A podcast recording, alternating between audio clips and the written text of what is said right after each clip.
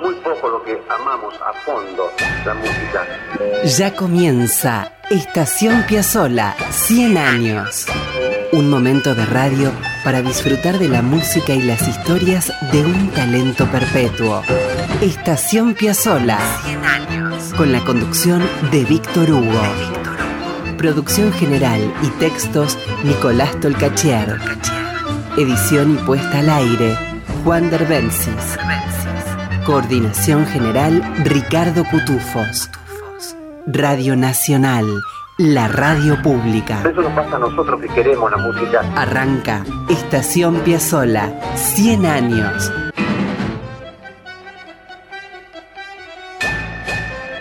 Bienvenidos amigos, qué gusto presentarles una vez más en la radio pública Estación Piazzola 100 años.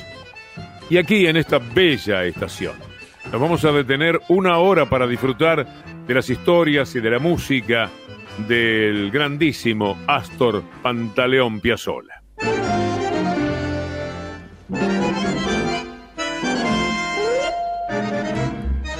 Hoy vamos a pasear por la segunda mitad de la década del 50, cuando Astor armó el octeto Buenos Aires.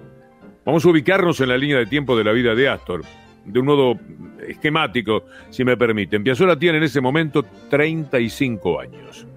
Había pasado de la orquesta de Troilo a la de Fiorentino, con Troilo 39 al 44, con Fiorentino 44 al 46, y forma la orquesta típica propia entre el 46 y el 49, y a comienzo de los 50 empezó con una inclinación tan fuerte por la música erudita y a construir las composiciones que empezaban a provocar tensiones en el género, lo que vendrá para lucirse, prepárense, triunfal. En esos comienzos de los 50, Astor estaba en crisis con el tango. Eran tiempos de transición total. Quería esconder el bandoneón, tirarlo. Escribía cosas de cámara y no le iba mal, ¿eh? De hecho, ganó el concurso que le permitió ir a estudiar a Francia y allí conocer a Nadia Boulanger. Y ahí, como hemos contado tantas veces, la historia cambió.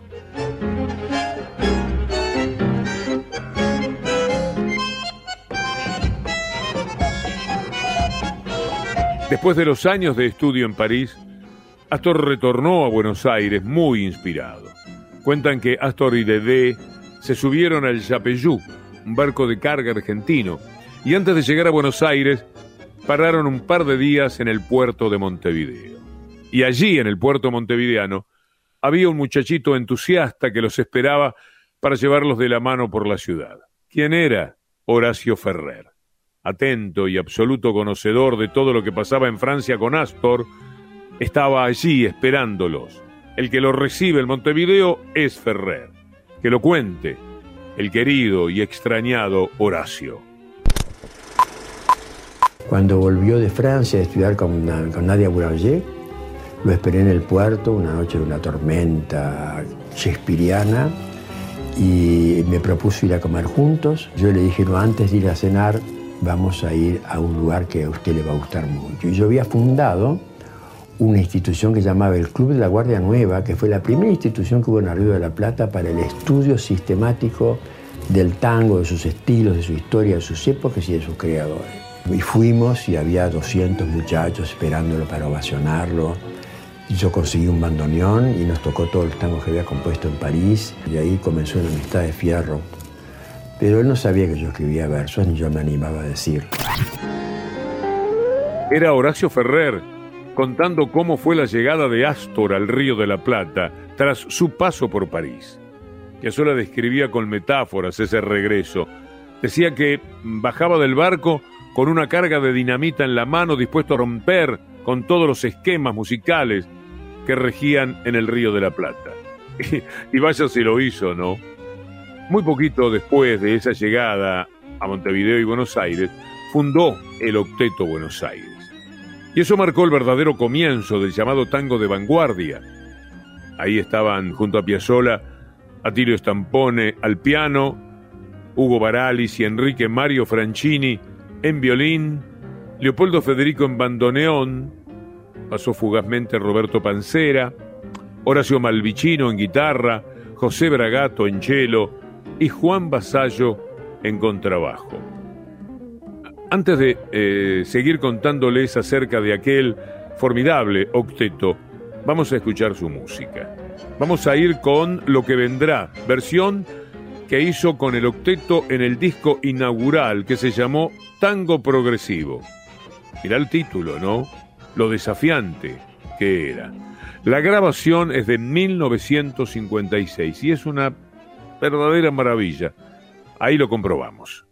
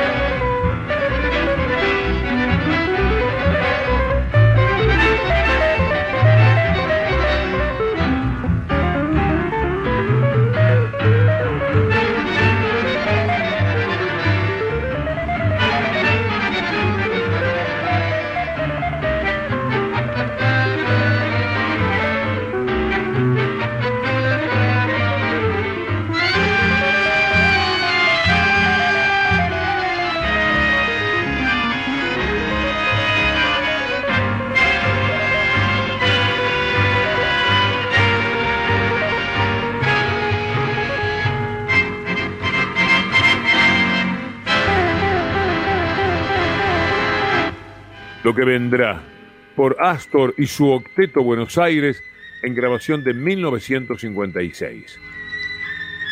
Existe un decálogo, presumiblemente escrito por Piazzolla en 1955, una especie de documento fundacional en el que se fijaban con detalle los objetivos de la revolución piazzoliana en tiempos del octeto. Así como André Breton escribió el manifiesto surrealista, Astor tuvo el suyo. Voy a citar algún fragmento de lo que Astor decía. Punto 1. Agruparse preferentemente con fines artísticos, dejando en segundo plano la faz comercial. 2. Abandonar gradualmente las participaciones en otras orquestas para rendir a este conjunto la máxima eficacia. 3. Hacer el tango como se siente. Vamos a saltar al punto 10. Elevar la calidad del tango. Convencer a los que se han alejado del tango y a sus detractores de los valores incuestionables de nuestra música. Atraer a los amantes exclusivistas de músicas foráneas llevar al extranjero como embajada artística esta expresión musical del país donde el tango tuvo su origen y mostrar la evolución y justificar aún el aprecio con que lo distingue. Todo esto decía Piazzolla. ¿Les parece que lo logró? Vaya si lo logró. El Octeto Buenos Aires es algo impresionante de la historia de la música. Apenas grabó dos discos. Van a escuchar ahora de aquel disco tango progresivo, La Revancha, de Pedro Laurens.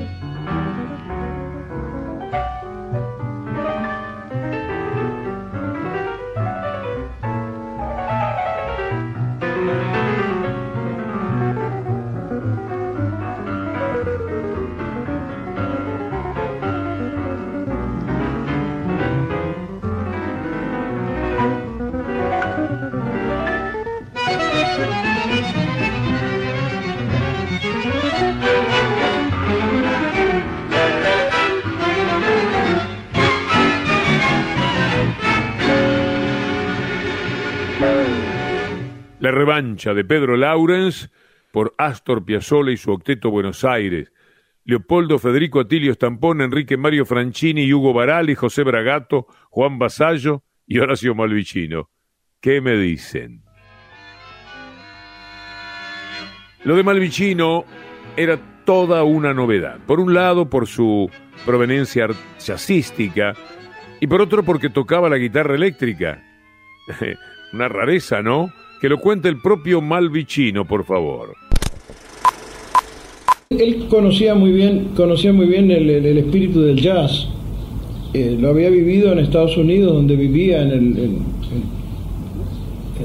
en, un lugar que se llama casualmente Astor Place, este, y en New York, que es un lugar hermoso, en, lo que se llama Little Italy, la pequeña Italia. Y este, y, y bueno, él vino acá, hizo toda su gestión con, con, la orquesta de Troilo, hizo su orquesta que era de 46 con, con Fiorentino y cuando dejó la orquesta y quiso formar el octeto, este, pensó en poner un instrumento que en cierta manera era totalmente revolucionario con respecto a, todas las, las, las, corrientes ortodoxas del tango que había en la época. Estoy hablando del año 54 eh, yo tocaba en un club de jazz acá, eh, siempre todos los lunes teníamos reuniones, hacíamos jam session, yo tocaba jazz, tocaba con Lalo Schifrin, con, con toda gente que, que en esa época tocábamos jazz acá, antes que Lalo se fuera a, Estados Unidos. Y, y, entonces él me conoció ahí, pero no me conoció personalmente, sino me conocía, de, él venía como público, porque le gustaba mucho el jazz, y venía todos los lunes a escuchar. Así que cuando pensó en poner una guitarra electrificada, es decir, eléctrica como se llama, en, su grupo, este, pensó en mí. Entonces habló conmigo, tuvimos una reunión, me explicó cuál era su idea, eh, me explicó, en fin, vino a mi casa, yo estaba estudiando medicina, yo estudiaba, estudiaba para ser médico y, me sustentaba el estudio con, con el trabajo de la música, ¿no? Horacio Malvicino, él mismo, lo que acabamos de escuchar, contando acerca del modo en que Astor se le acercó para proponerle formar parte del Octeto Buenos Aires. Astor permitió una cuota importante de improvisación, cosa totalmente desconocida en la música del tango hasta entonces. Malvicino recibió hasta amenazas, aunque les parezca mentira.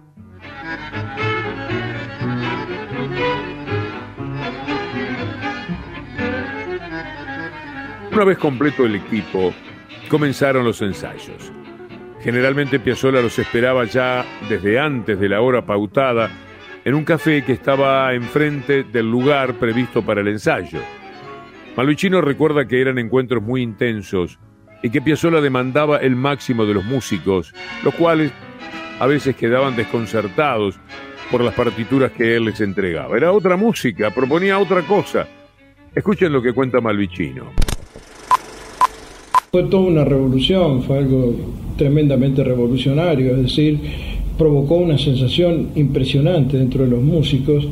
Este, se produjo así una, polarización de opiniones, este, por un lado los que estaban a favor, por otro lado los que estaban en contra, es decir, eh, las crónicas de los diarios se, se, expresaban de manera, había gente que estaba decididamente a favor y gente que estaba decididamente en contra, que le parecía, porque los arreglos eran tremendamente difíciles, a tal punto que él nos entregaba la música y la estudiábamos un mes, un mes y medio, dos meses para, para poder, este, para después empezar a ensayar. Alvicino Horacio, guitarrista de Astor Piazzolla desde el Octeto Buenos Aires y en casi todas las formaciones de Astor. ¿Saben qué grabó el octeto con un solo notable de Malvicino sobre el final? ¿Están dispuestos a esperar ese final? A fuego lento del admiradísimo Horacio Salgán, del que tuve mucha fortuna en ser amigo personal. Aquí lo tenemos a Astor, el octeto y Malvicino en célebre final de guitarra en A Fuego Lento.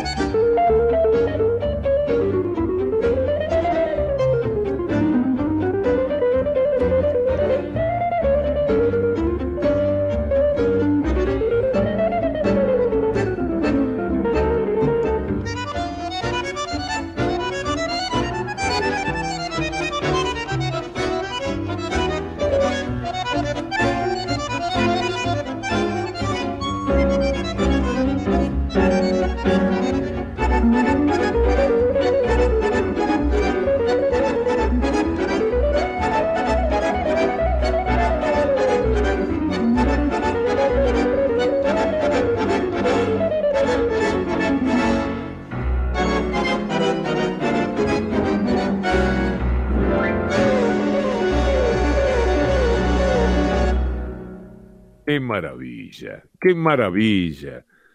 A Fuego Lento, de Horacio Salgán, por Astor Piazzolla y su octeto Buenos Aires, una grabación de 1957. Salgán lo había estrenado cuatro años antes y lo había grabado por primera vez en 1955. Dos años más tarde lo grababa Piazzolla, absolutamente deslumbrado y deslumbrante. Sigamos un poquito más con esto de la nueva presencia de la guitarra eléctrica. Escuchen las cosas que hacía Malvicino en ese octeto loco de mediados de los 50. El tango se llama Aide, es de Héctor Grané y así lo arregló Piazzolla.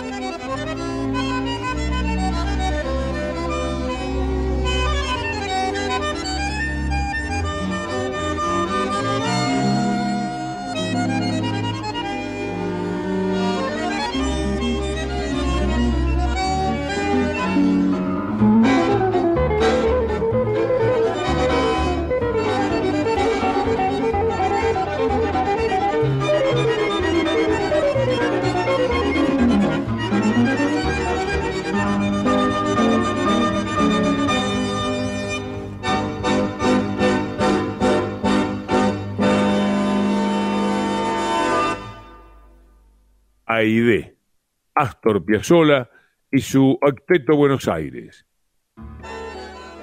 Contaba el inolvidable Horacio Ferrer, primero hincha y luego colaborador y compañero de Piazzolla, y la verdad es que tuve la fortuna de que en más de una ocasión, muchas más, me lo contara personalmente, porque uno se sentaba a charlar con Horacio Ferrer, también un amigo, y las historias que él contaba Alguna vez pensé que me hubiera quedado enteras, decenas de madrugadas, oyendo a Horacio Ferrer con sus historias sobre Piazzolla. Bueno, cuenta que por pedido de Piazzolla le correspondió ser el presentador del primer concierto de aquella formación, de aquel octeto de los años 50. Ferrer dice, para mí se trató de la orquesta más revolucionaria de toda la epopeya tanguista. ¿Qué tal? Carlos Curi, notable conocedor de Astor, se suma y escribe que a partir del octeto es que Astor consigue apoderarse de la enseñanza de Nadia Boulanger. Sigue diciendo Curi, este es el punto exacto donde se inscribe el nacimiento del tango contemporáneo, punto de no retorno. inicio de la última mutación en el interior del tango. Otra de Curi también escribe lo que diré a continuación. Fíjense qué interesante. Piazzolla, a partir de la entrada del Octeto Buenos Aires en la escena musical, exilia al bailarín y al cantor y desdeña la unanimidad de la orquesta típica con una brusquedad imperdonable. Fractura con ese gesto el marco donde el tango se reconocía. Vamos a la música y vamos a escuchar Taconeando.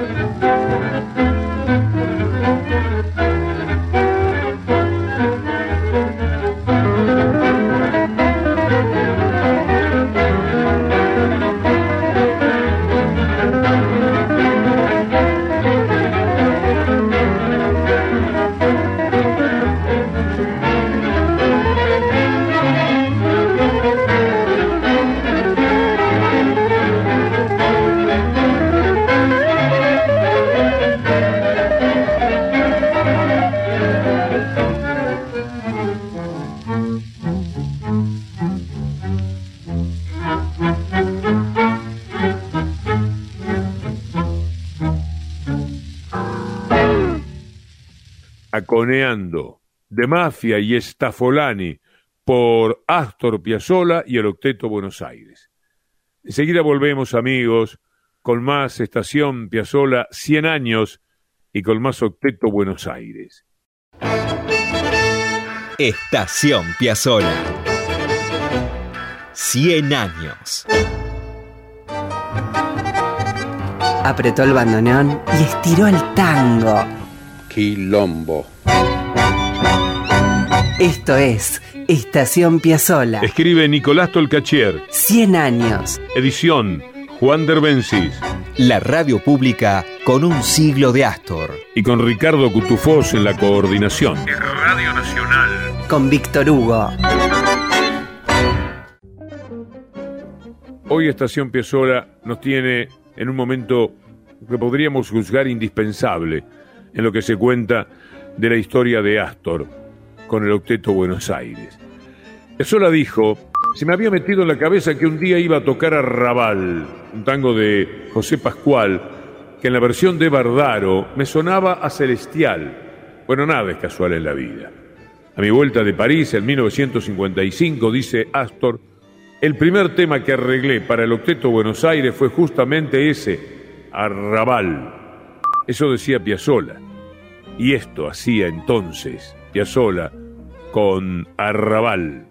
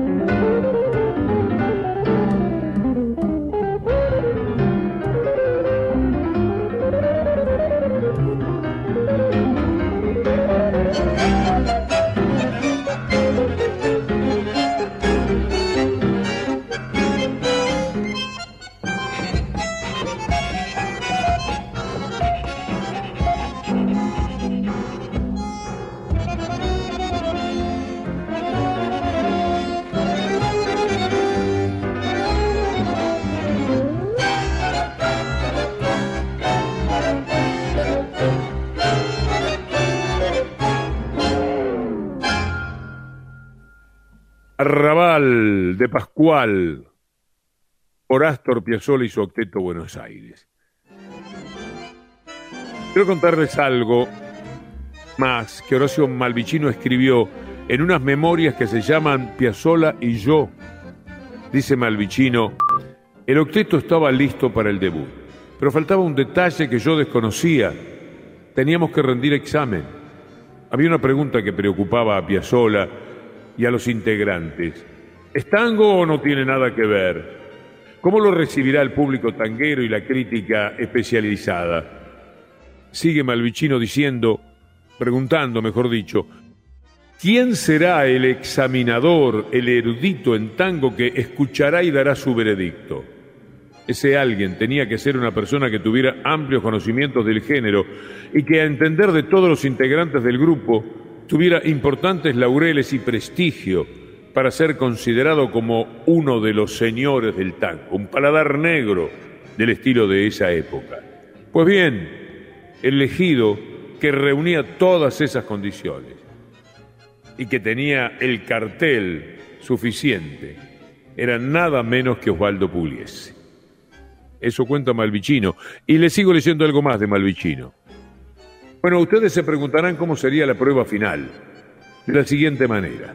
Lo íbamos a invitar a un ensayo, tocaríamos algunos temas y luego esperaríamos su veredicto. Y así fue. Como en una gran misa tribal, una mañana hizo su entrada a nuestra sala de ensayo el gran Osvaldo. Después de tocar, bajamos del escenario y los más consagrados que lo conocían y lo respetaban muchísimo, se acercaron a la mesa examinadora. Yo, dice Malvicino, por supuesto, miraba desde lejos, ya que no me animé ni a saludarlo, temeroso por mi origen chasístico y norteamericano, recién llegado al tango. Y Pugliese habló. Señores, sí, es tango. El octeto recibió la bendición de don Osvaldo Pugliese y salió a la cancha. Vamos a seguir escuchando cómo sonaba ese octeto descomunal. Esto que viene se llama neotango.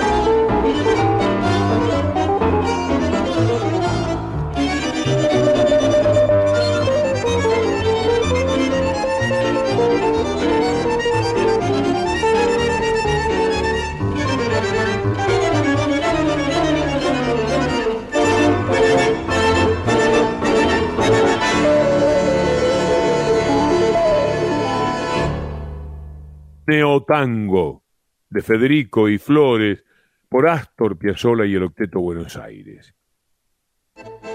Aunque quedaron registradas varias joyas musicales desde el punto de vista comercial, el octeto no podía competir con las orquestas típicas, por supuesto. Los músicos, a pesar del entusiasmo, no podían tocar indefinidamente sin cobrar. Aunque parezca absurdo, nunca había suficiente trabajo como para que la agrupación subsistiera. Ha escrito Julio Nudler en el libro Astor Piazzolla, El tango culminante, que las actuaciones del Octeto Buenos Aires eran muy esporádicas y por lo tanto resultaba difícil mantenerlo en actividad. Sus integrantes se veían obligados a participar en otras agrupaciones para obtener la satisfacción económica que jamás el nivel creativo de ese octeto podría llegar a proporcionarles. Aquella maravilla que fue el octeto duró entonces un par de años, nada más, y Astor, frustrado, emigró por un tiempo a los Estados Unidos. En aquella aventura con música cubana, afro y hasta italiana, que es parte de otra historia, que también les vamos a contar, por supuesto. Pero antes quedémonos con un recuerdo grato que contó Oscar López Ruiz. Qué maravilla que los músicos de Piazzolla hayan escrito sobre él con tanto amor. Oscar conoció a Astor en tiempos de este octeto, justamente. Malvicino le enseñaba algunas cosas y lo invitaba a ir a los ensayos. Su entrada como integrante fue después, con el quinteto. Muy bien. Cuenta López Ruiz que en 1956 vino el enorme trompetista Dizzy Gillespie y el tipo pidió conocer música argentina. Lo llevaron a Radio El Mundo para que escuchara al octeto Buenos Aires y cuando el octeto empezó a tocar, cuentan que su cara se fue transformando en un gesto de sorpresa y emoción. Miraba para todos lados, no entendía cómo podía ser esa maravilla que estaba escuchando. Y después de la audición, Gillespie lo abrazó a Piazzolla, no lo quería soltar, le dijo, esto es lo más increíble que jamás he escuchado. Es que era increíble. López Ruiz dice, y se los leo textual, al escuchar su música por primera vez en vivo me dije, pero este tipo es un marciano. Era tan diferente a todo lo que había escuchado que no lo podía creer. Y cuando me refiero a todo lo que había escuchado, no es solamente el tango, sino a toda la música popular de cualquier país. Eso decía López Ruiz. Quiero regalarles la versión instrumental que Astor hizo de Los Mareados para su octeto.